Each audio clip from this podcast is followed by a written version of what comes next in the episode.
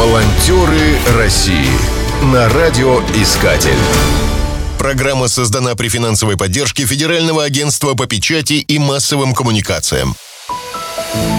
Бег – это не только спорт, но и благотворительность. В 2016 году на Таймыре впервые прошел благотворительный марафон под названием «Норильск. Беги со мной».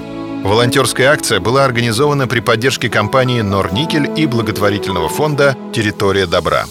Идея пришлась горожанам по душе, и забег стали проводить ежегодно. О необычном проекте рассказала Светлана Семенкова, исполняющая обязанности начальника управления благотворительных программ заполярного филиала Норникеля. Бег – это, пожалуй, самый доступный вид спорта, при помощи которого можно массово привлечь людей к благотворительной акции. Технологии эти хорошо отработаны с 2000-х годов и в России, и за рубежом. Причем как на любительских дистанциях, так и на профессиональных. В Норильске мы пока используем первый вариант. И коль скоро забег носит благотворительный характер, то вполне логично, что его организацию передали фонду «Территория добра». В прошлом году массовый забег помог собрать деньги на лечение четырех детей в возрасте от 3 до 16 лет.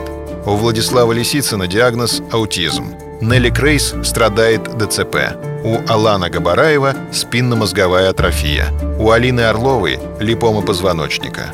У всех этих ребят отмечалась положительная динамика, но останавливаться было нельзя, а на реабилитацию требовались большие деньги.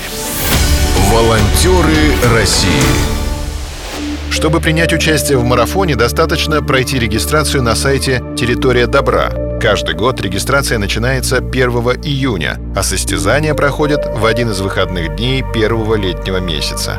Есть возможность зарегистрироваться по QR-коду. Для этого достаточно смартфоном считать код на любом рекламном плакате, который развешаны по городу и в общественном транспорте.